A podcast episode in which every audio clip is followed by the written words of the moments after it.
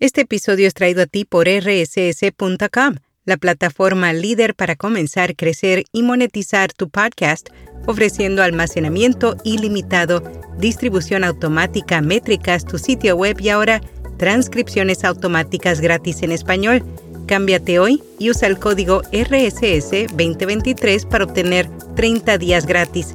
Detalles en las notas. Notipod hoy un resumen diario de las tendencias del podcasting. Aseguran que los podcasts de crimen real generan la mayor cantidad de ingresos. Encuesta encuentra que los podcasters que dedicaron más tiempo a la creación reportaron mayores niveles de disfrute y el dueño de Gizmodo reemplazó a sus periodistas en español con inteligencia artificial. Yo soy Araceli Rivera. Bienvenido a Notipod hoy. Según un análisis de Verphonic, los programas de crimen real generan un promedio de 55 mil dólares en ingreso por año, capturando el 7% de los ingresos totales. Esto a pesar de representar menos del 1% del total de programas activos en los Estados Unidos. La historia y la comedia ocupan el segundo y tercer lugar, generando ganancias alrededor de los 20 mil dólares en ingresos anuales promedio.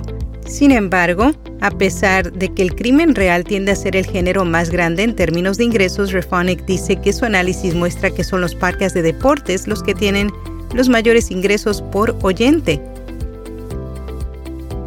Una encuesta realizada por Edison Research enumeró los 10 parques más escuchados por personas con ingresos superiores a 100 mil dólares al año en los Estados Unidos. La compañía encuestó alrededor de 41 mil oyentes semanales de podcast a través de entrevistas en línea en primer lugar está el podcast Journal del Wall Street Journal. En segundo lugar, Mad Money de CNBC.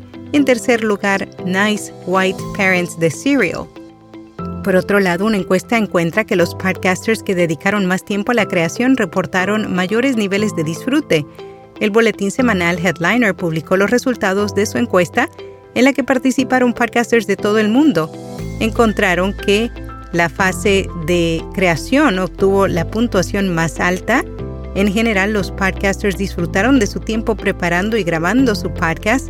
Edición, el proceso recibió una puntuación media, mientras unos podcasters afirmaron que les encanta editar, algunos dijeron que realmente no les gustaba.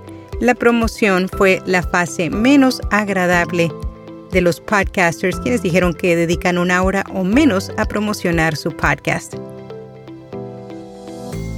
El dueño de Gizmodo reemplazó a sus periodistas en español con inteligencia artificial.